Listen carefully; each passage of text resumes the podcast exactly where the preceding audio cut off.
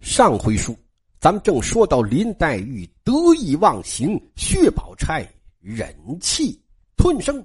黛玉确实有点过分呐，但是宝钗知道不能发作呀，她就只得是强压怒火，加快脚步，赶紧离开。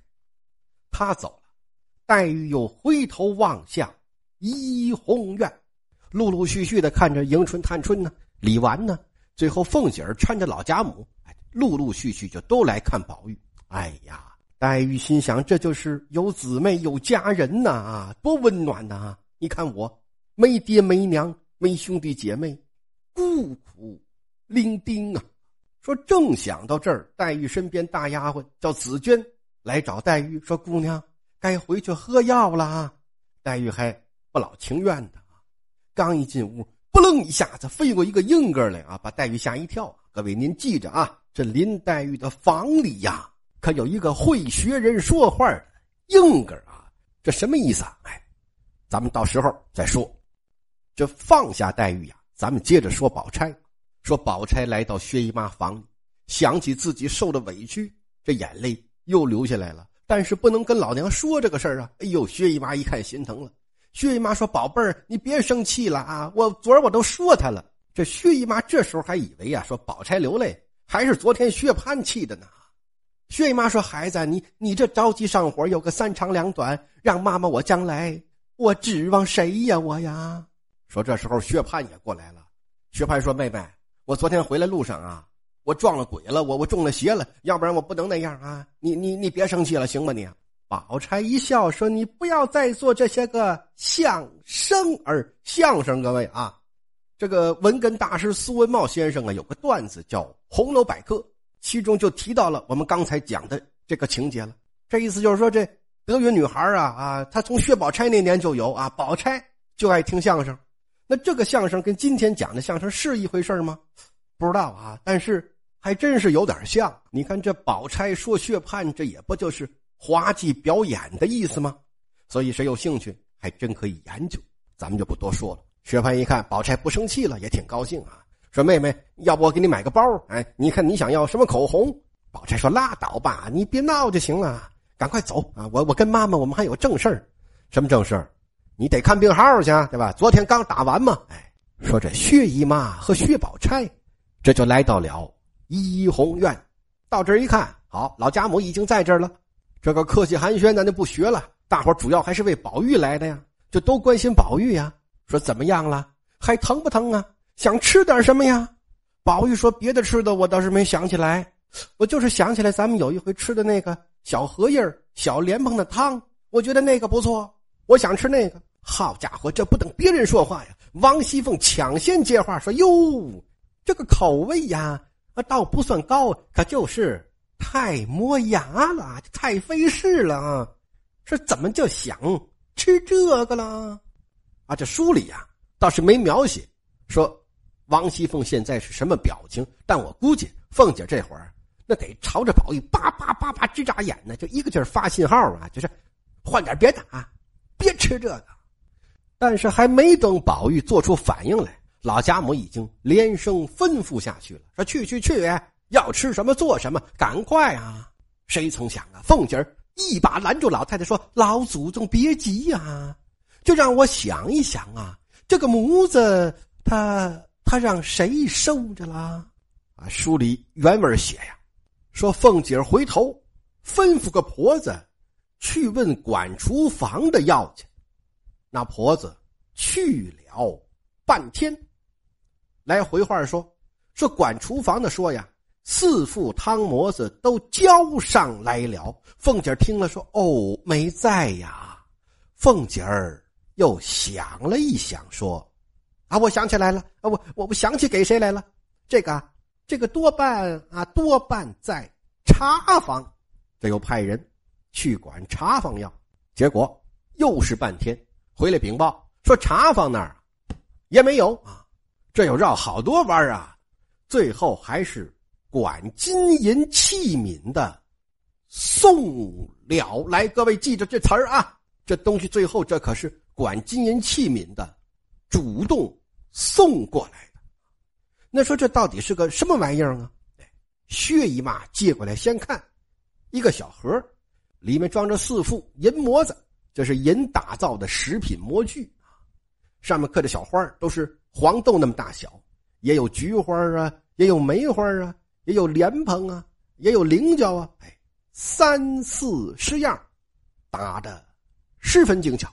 薛姨妈一看，这就借机会奉承老家母啊，说：“哎呦，你们府上真想绝了啊！说吃个片儿汤好嘛，也也这么多花样啊。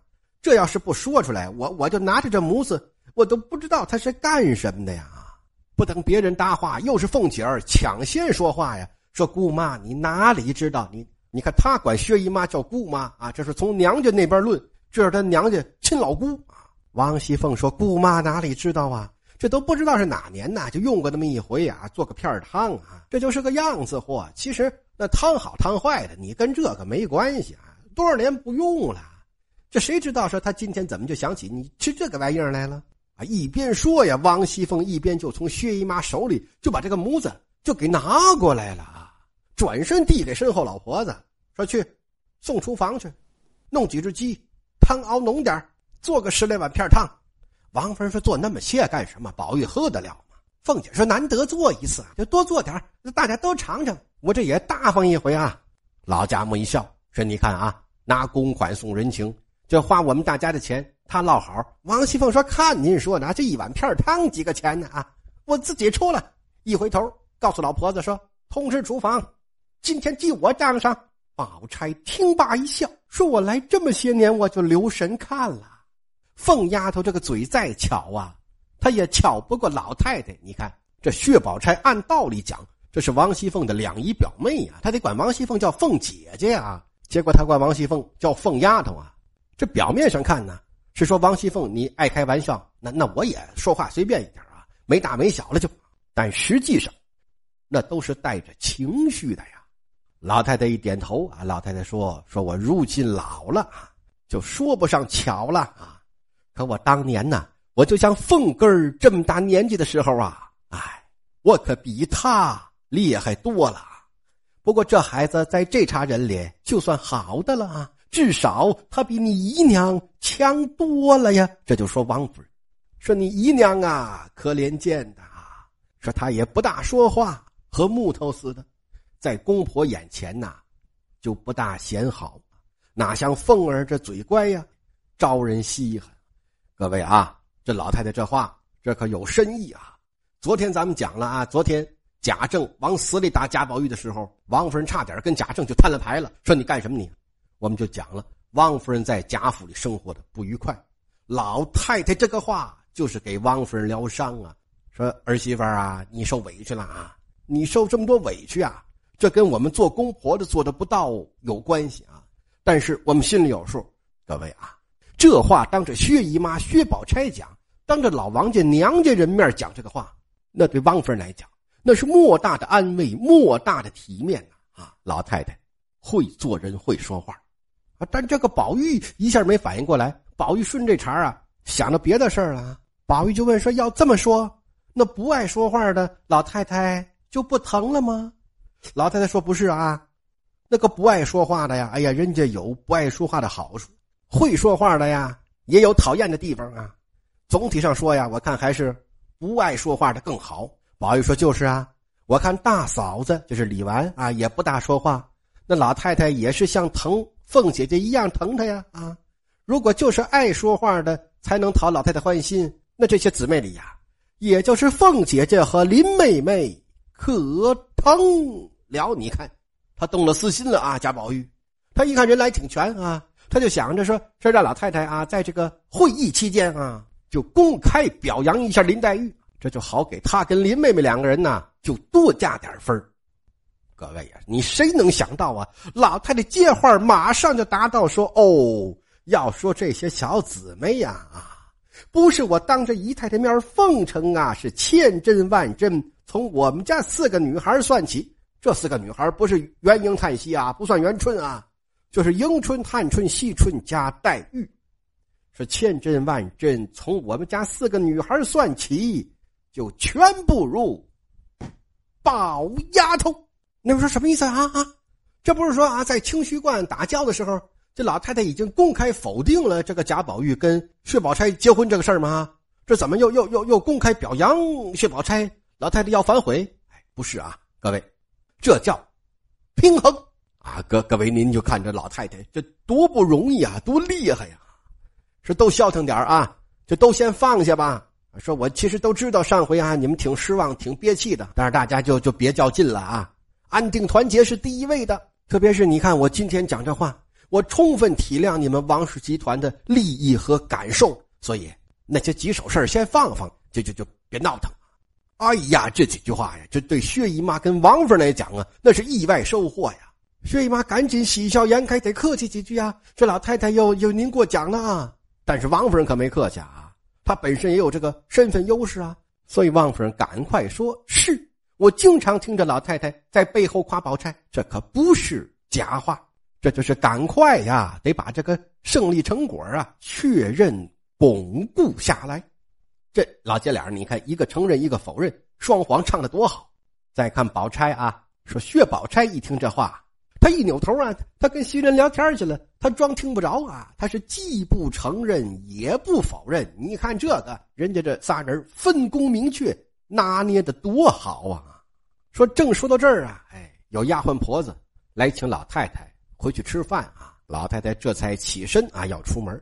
临出门啊，老太太突然想起来问说：“那个片汤做好没有啊？”啊，回头啊，又告诉薛姨妈说：“想吃什么呀？告诉我啊！说我有本事啊，让凤丫头就弄来给咱们吃啊。”薛姨妈说：“可不啊，就您能管住她啊？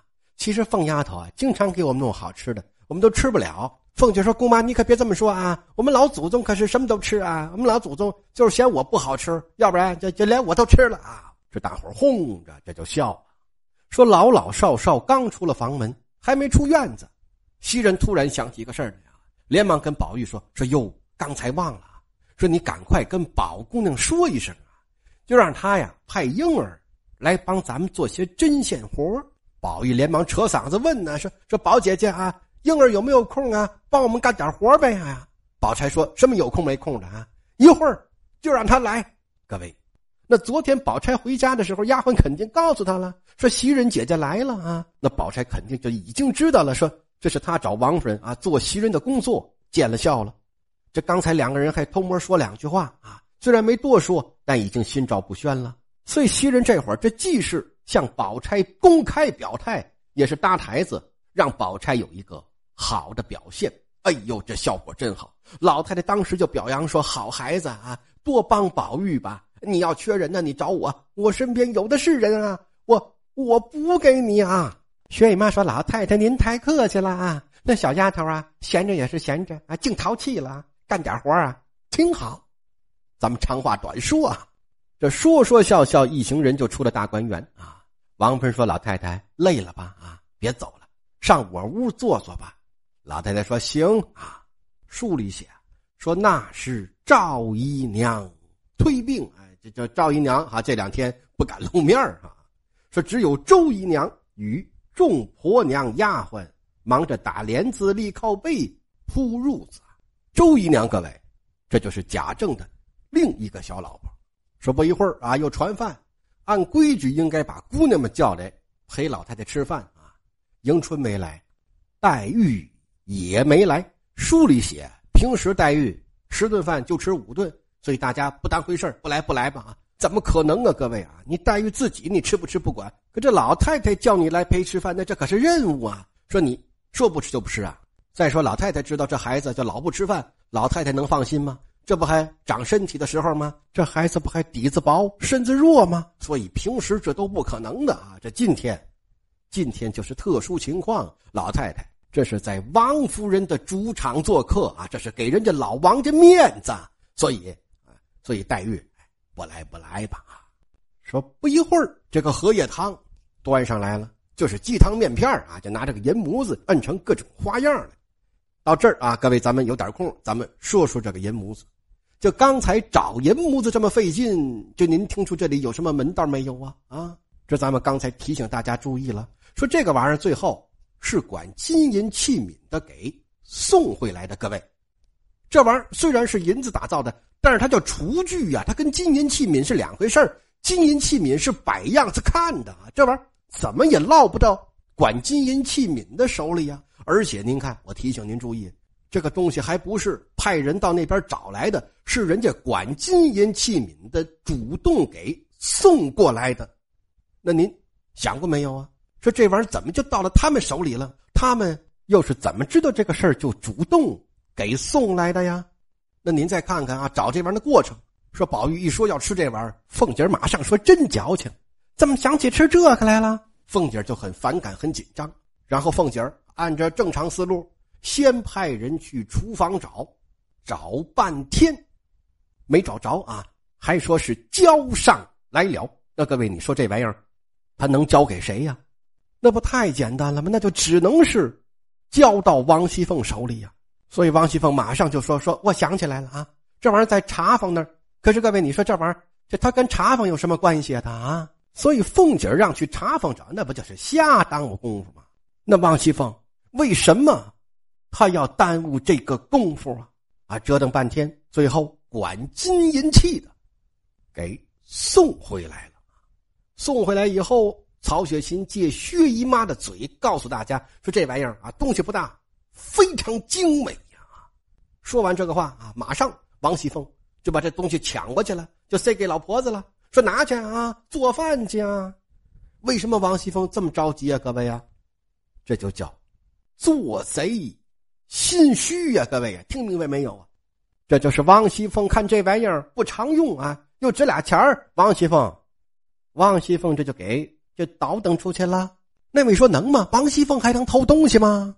各位您可不知道啊，后文书里曹雪芹可明白写了，王熙凤那是贾府里最大的一个监守自盗的文物贩子啊，兼卖贵金属，所以啊，这就是为什么这个厨具最后让管金银器皿的给送回来了，因为只有管金银器皿的人才了解这个贵金属的购销渠道。所以他们能给你送回来，这就说明这玩意儿，他就他就成了买卖了。